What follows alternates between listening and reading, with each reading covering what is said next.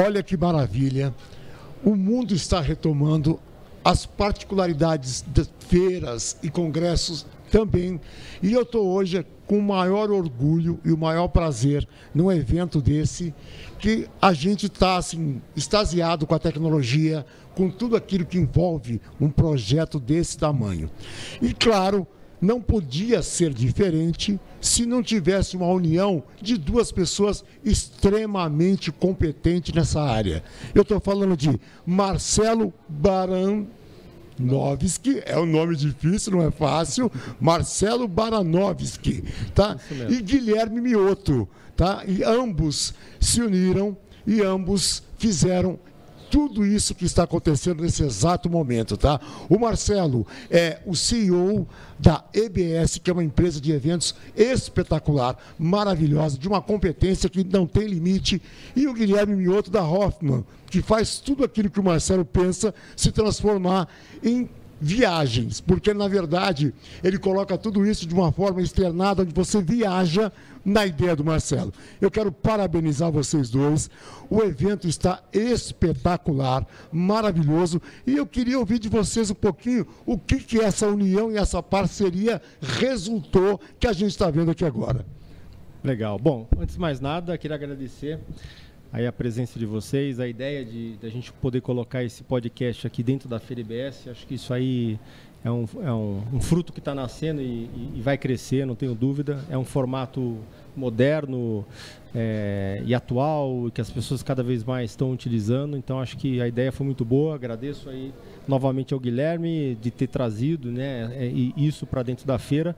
Bom, falando rapidamente da IBS, a IBS está completando 19 anos, né, então é uma história é, de desafios, né? É, a gente vem aí há 19 anos desenvolvendo esse trabalho e é lógico, qualquer evento é, para que ele seja um sucesso, ele depende de vários parceiros, vários fornecedores. E a gente teve muita sorte né, nessa história de poder ter esbarrado né, com diversos é, fornecedores que nos ajudaram e a grande maioria de muita competência e que a gente foi preservando, é, foi gerando cada vez mais relacionamento, foi entendendo cada vez mais a, a, empresa. A empresa também foi evoluindo e a Hoffman, novamente, é um exemplo disso. Né?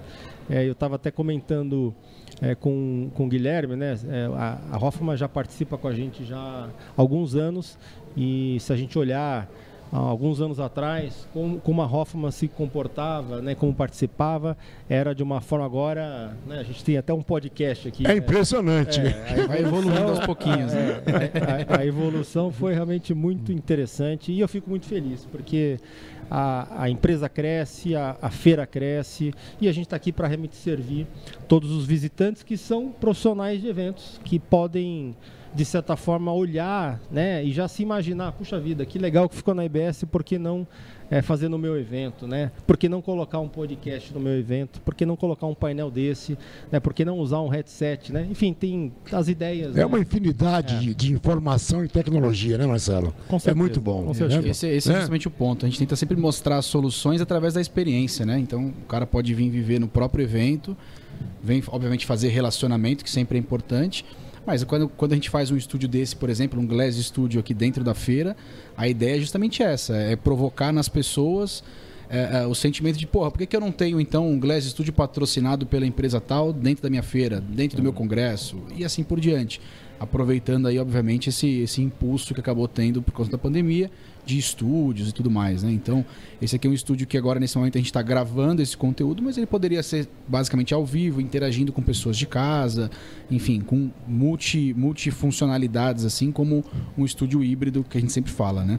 Agora, Marcelão, queria que você passasse para a gente um pouco da tua, da tua enfim, tua experiência aí nesse último ano, como é que foi, como é que você carregou esses projetos da IBS, como é que você pivotou algumas soluções aí de vocês. E, e, enfim, e, e, depois eu vou, vou, já vou emendar outra pergunta, que seria esse sentimento de voltar para o presencial, agora logo após a abertura, como é que você está com essa, essa emoção aí também, logo, logo após a abertura, logo, logo após o início da IBS e o retorno para o presencial? É, eu, eu acho que 2020 foi um ano de, assim, que todos precisaram se adaptar, né? É verdade. Tiveram de se reinventar é, e a gente já tinha os nossos eventos muito consolidados, mas sempre presenciais. é isso que a gente sabia fazer muito bem. E a gente teve também de aprender, fazer, talvez não 100% do que a gente fazia, mas uh, a gente teve a felicidade de, de, já ter as rodadas de negócios que nós já fazíamos praticamente pelo Brasil todo. A gente acabou adaptando pelo ambiente virtual, é, que acabou ajudando, né? quer dizer, a gente conseguiu manter esse relacionamento com os potenciais players, é, proporcionar que os fornecedores também pudessem se relacionar. E a gente fez isso e, e abriu, de certa forma, como muitos que acabaram aderindo aí o, o ambiente virtual, é um, um, outro produto, uma outra oportunidade, outras formas de se fazer negócio. Né? E a gente acabou evoluindo dessa forma. Então a gente fez rodadas com é, praticamente compradores do Brasil todo e, e, em algumas regiões que a gente não estava acostumado a, a, trabalhar, por exemplo, interior do Nordeste. Olha que bacana. A região Centro-Oeste, que você tem muita empresa do agronegócio. Até onde é. acaba sendo mais difícil chegar no presencial de primeira, é, né? Apostar isso. um custo, etc., para é. explorar o mercado, né? E, e, era interessante que nós fazíamos rodadas é, e na mesma rodada de negócio você tinha na mesma sala é uma empresa do Nordeste, outra do Sul, Olha que uma outra do isso. e todos interessados, ávidos de conhecer é, soluções. Né? Então foi o que nós conseguimos fazer, nos adaptar é, e se manter de, de, de fato em 2020 mas assim, é, eu tenho uma veia, acho que todos nós temos todos uma nós. veia muito forte do presencial. Eu não vi a hora de poder realmente retornar. É uma alegria ver isso aqui é, desse tamanho, não é, é, Marcelo? E te respondendo, né? Quer dizer, assim, a, o, eu, eu, eu tô numa, numa sequência e numa mistura de, emo, de de emoções, né? Então, ao mesmo tempo, eu estou muito cansado. Imagina. É, eu estou ansioso, né? Porque o evento está rolando. Estou é, satisfeito. Toma né? café, não? É, eu tomo café. Então tomo... já foi uma garrafa aí. Ah, com certeza. então é um turbilhão de emoções, tudo acontecendo ao mesmo tempo, mas é uma satisfação. E talvez esse seja o grande motivo que as pessoas que trabalham com eventos continuam trabalhando. Porque eventos é ao vivo, tudo pode acontecer. É, é, um, é uma profissão estressante, porque você lida às vezes com situações que você não controla. Você tem que estar preparado, precisa ter fornecedores que estejam preparados mas não é qualquer um que trabalha com eventos. Com certeza. Precisa ter aquele. É específico, né? É, ele precisa é. talvez ter aquela. Eu não sei nem o que dizer o que é. Tem que mas... gostar da emoção, é. tem que ser meio maluco. Tem que, é. tem que sentir tudo que você está sentindo. É. é. Mas é uma. É, assim, por que, que eu continuo? Porque é exatamente isso, de você trabalhar muito tempo no planejamento, falando com o fornecedor, imaginando o que, que aquilo pode acontecer e no de fato você vê aquilo Sim. se concretizando. É. O, pra, o, prazer de você ver o projeto do início ao fim, né? Do é, planejamento até, à entrega. Eu até né? gostaria de emendar aí é, é, é uma, uma, Não sei se é uma pergunta, uma, enfim. Daqui para frente, Marcelo, qual a sua perspectiva, não só do Marcelo, como do Guilherme? Porque aqui é um marco, a gente está retomando. Sim. Né? E daqui para frente, o que, que, o que, que se tem em mente e o que, que se espera? Bom, a minha impressão e, e o, que eu, o que eu acredito é os eventos eles vão voltar com muita força, mas eles vão voltar com o, essa bagagem do que a gente aprendeu nesses um ano e meio sem poder fazer os eventos presenciais, mas trabalhando no virtual. Correto. Então eu acho que os eventos presenciais eles vão trazer é, isso junto. Da mesma forma, e um exemplo é o que está acontecendo na IBS. A IBS ela está é um evento presencial, você tem uma plateia escutando o conteúdo, mas tudo isso está sendo transmitido ao vivo para as pessoas que não puderam ou não quiseram estar presentes. E isso é uma situação que até não se esperava um tempo atrás, né? É. Não tinha essa perspectiva, né? É. E, e, acabou acontecendo até é, por experimentos e por, por novas situações que a Hoffman teve que buscar e, consequentemente, ofertar no mercado, não é isso? Também, também. Acho que nessa linha, nessa linha do que o Marcelo falou, falou, todo mundo teve que se reinventar, né? O organizador, o dono do evento, o fornecedor, o participante Exato, também. Exato, até o participante. É, e muita, muito no começo da pandemia se falava, né? Pô, quem que vai ficar X horas na frente do computador? Eu mesmo pensava isso. E depois, conforme a gente foi fazendo, a gente viu eventos onde a pessoa ficava 8, 10 horas, um evento técnico, participando ativamente. Olha isso. É, é, e, e, assim, com um resultado super satisfatório. É, então, é bacana isso, porque a gente precisou também, obviamente, se, se reinventar, pivotar nossa, nossa, uh, nossas soluções, vamos dizer assim.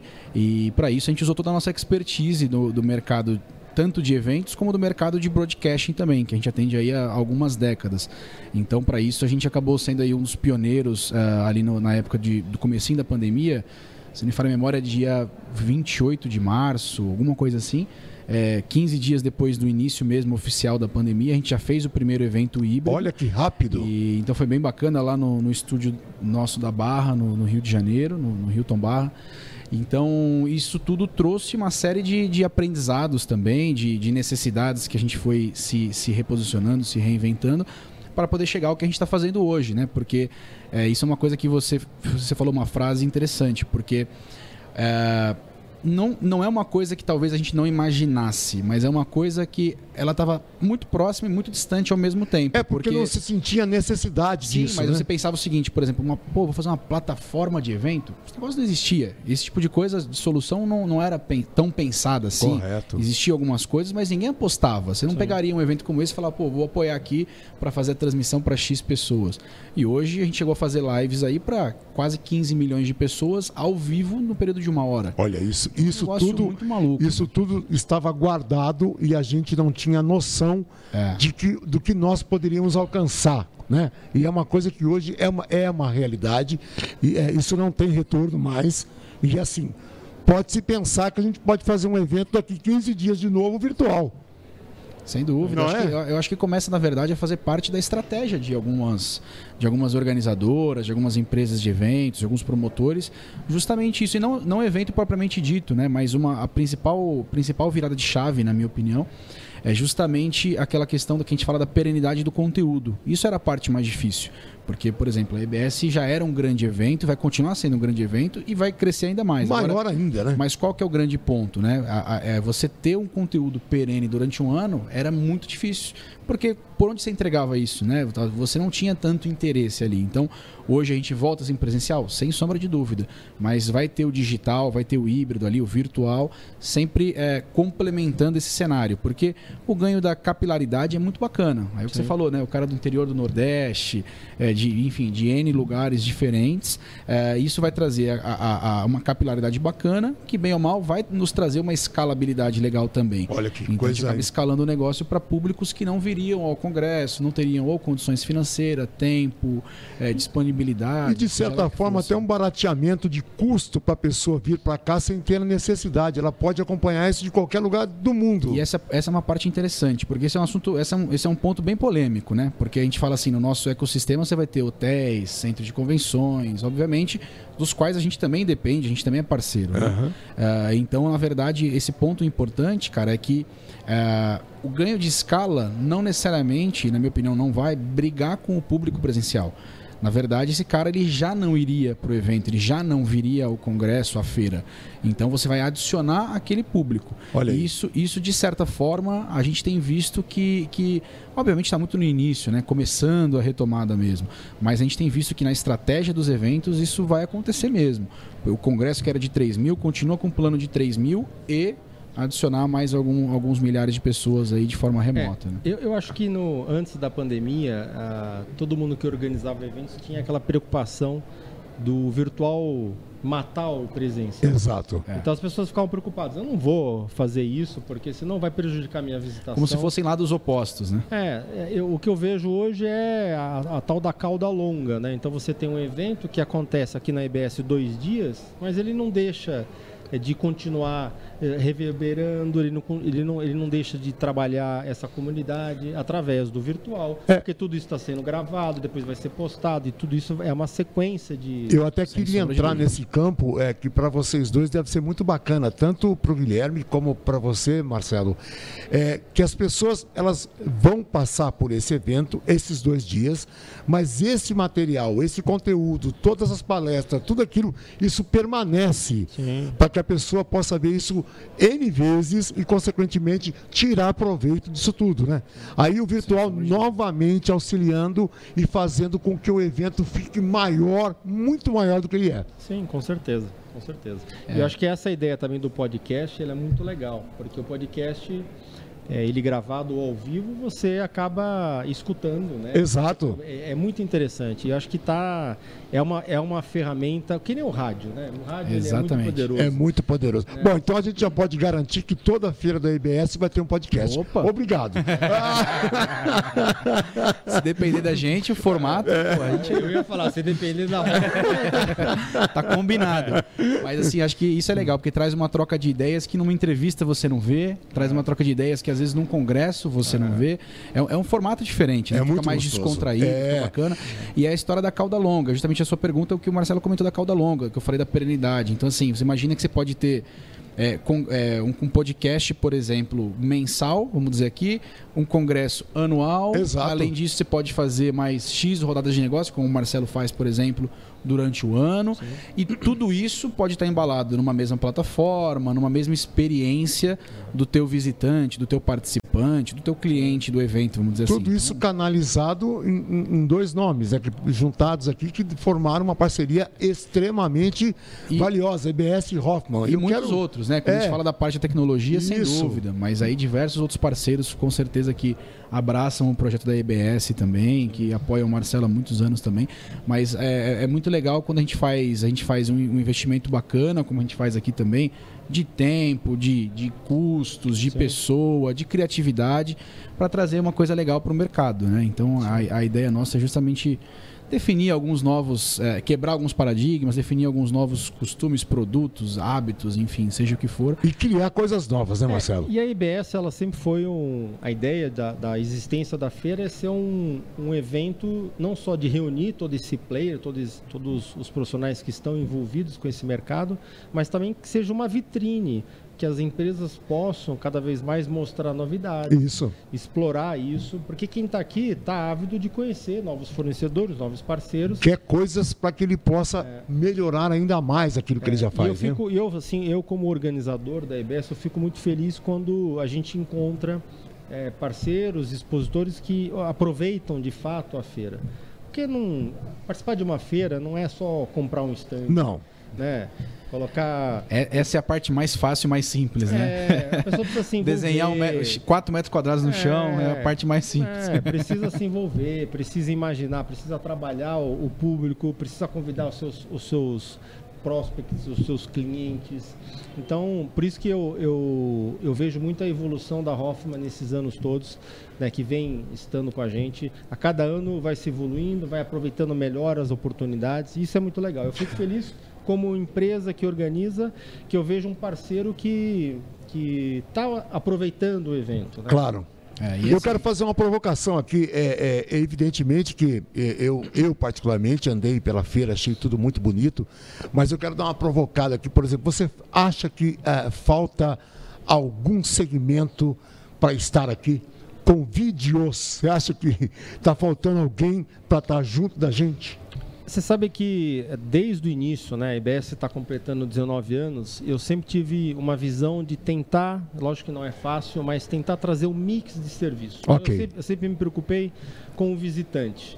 Né? Não uma concentração de um serviço ou de outro, mas um mix, que realmente quem visitasse a feira pudesse sair eh, do evento com o seu evento montado. Ok. Então, eu tenho o espaço, eu tenho a empresa de tecnologia, eu tenho a gastronomia, eh, eu tenho, enfim, a, a parte eh, de infraestrutura, de segurança, de limpeza. Eh, aqui a gente tem praticamente quase tudo que é necessário. Correto. né? Lógico que eh, a gente a gente está saindo, né? Ou, ou pelo menos estamos retomando, né, o mercado. O mercado de eventos, infelizmente, ele sofreu muito. né? Dúvida. A EBS mesmo desse ano está sendo uma EBS menor, é, que está seguindo todos os protocolos, está com ruas mais largas. né? Então, A feira está muito bonita, É. muito linda. só para você ter uma ideia, é, em 2019 nós tivemos quase 100 expositores, né? Esse ano a gente está um pouco mais de 45, né? então assim praticamente metade. Mas acho que para uma retomada é um bom número. Não, é assim, não, É. não, não, não é demérito, muito pelo Uhum. contrário, né? É assim, por que, que também tem menos? Porque foi-se obrigado a, a adotar alguns protocolos Sim. e, obviamente, a ruas mais largas te faz com que você tenha menos áreas para se comercializar. Ok. Né? aproveitamento menor. né? É, mas assim, é, eu estou muito satisfeito e, e acho que quem visitar a EBS vai sair, porque todos os stands, isso é muito importante. Também é, é uma evolução. é, investiram no seu stand. Então a feira está muito bonita. Tá mesmo. Você não tem aquele stand básico que o cara não faz nada. Não, todos adesivaram. Quem teve a oportunidade de usar a tecnologia usou a sua tecnologia. Né? Então isso deixa, cresce, faz com que o evento fique mais bonito, Exatamente. mais atrativo. Tá muito lindo, muito colorido, muito É. di- diverso, uma coisa muito boa. É, A gente trouxe, não é comum a gente fazer a parte de conteúdo dentro, assim, do jeito que nós estamos fazendo, né, com painelzão. A gente usa aqui no Rebouças o grande auditório, mas a gente quis fazer isso para deixar também essa interação, né? Então, acho que deu certo, né? Bom, Acho que- acho Sem que- dúvida. E, eu e- acho que, e é, uma é- provocação importante, nesse- só, só puxando um gancho importante que o Marcelo colocou aí, que é justamente o, o quanto o, o digital vai influenciar o mercado também. Porque Exato. não só a Hoffman, a gente vem realmente fazendo um trabalho de marketing bem diferenciado, ev- procurando evoluir nesse sentido e conseguindo, é, mas como um todo o mercado também precisa sentir isso, né? A gente vê muitas feiras aí onde a gente brinca que é octanorme branco, letra Arial preta, então assim, é, sem muito trabalho, sem muita personalização, sem pensar mesmo o marketing, né? E, e eu já tive do lado também de, de, de organizador, de, de vender o patrocínio à feira, e muitas vezes você vai lá e escuta do cara, pô, mas o retorno não foi tão É. legal, não. É porque Aí ele próprio olhar- às vezes não investiu. Mas esse é o né? ponto, porque às vezes o cara ele pensa o seguinte, pô, eu comprei uma, um ponto ali, comprei um stand, É. cara, o meu cliente tem que vir, eu tenho que vender dentro da feira e esse é o meu retorno, né? o meu ROI tá aí. Exatamente. E na verdade o cara hoje em dia, e, e já estava num movimento disso há pelo menos uns 5 anos, e agora vai se intensificar. O cara tem que saber usar a estratégia do aplicativo, Sim. do website, agora ainda mais talvez de algumas palestras virtuais, Isso. do, ne- do networking, relacionamento na feira. Todas as mídias sociais. conteúdo, mídias sociais. É então, assim, na verdade. tudo isso é uma junção, né? E eu acho que, e, e talvez seja uma, uma, uma coisa bacana, um resultado legal que a gente está vendo aqui também, da própria demanda reprimida do mercado, né? Então, pô, o que, que os, seus, os seus expositores vão querer mostrar para o mercado nessa retomada? Isso faz com que o pessoal também negligencie menos esse planejamento de marketing, né? Então, isso é uma expectativa que eu tenho, pelo menos, assim, com relação ao mercado como um todo, porque tem, com certeza tem um potencial para todos os mercados expandirem nesse sentido. Vocês acham que hoje, por exemplo, o, o- o público presencial que está aqui curtindo a feira, andando para lá e para cá, eles vêm com uma cabeça de exigência nesse sentido? Ou eles estão tranquilos ainda, acostumados com aquele velho padrão de feira antigo? Você diz a exigência de fazer ativações mais legais? Exatamente. Eu acho que sem sombra de dúvida. É, é assim, é, o, que, o que atrai você, cara, para um shopping, para uma loja, para um restaurante, para uma feira, para um evento, é a experiência que você vai ter lá. Ok. E, e o que vai atrair, é, o que faz um evento ficar muito legal é quando você tem várias experiências legais de vários expositores, do próprio evento. É, agora, assim, o que, que faz um stand se diferenciar? O que, que faz você olhar mais para um stand?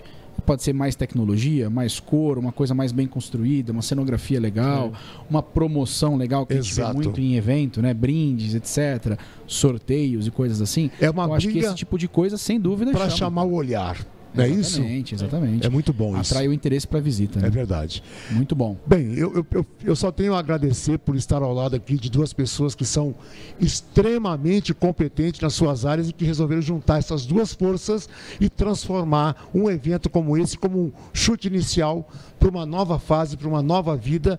E assim, muito obrigado, Marcelo, pela oportunidade. Muito obrigado, Guilherme. Eu e agradeço. espero estar em todos os eventos com o nosso podcast. Fala que pode para a gente gravar. Lógico. Tamo junto, tamo junto. Deixa combinado em vídeo. Exatamente, obrigado, viu? Muito obrigado. Obrigado, obrigado. Marcelão. Valeu. Tchau, tchau.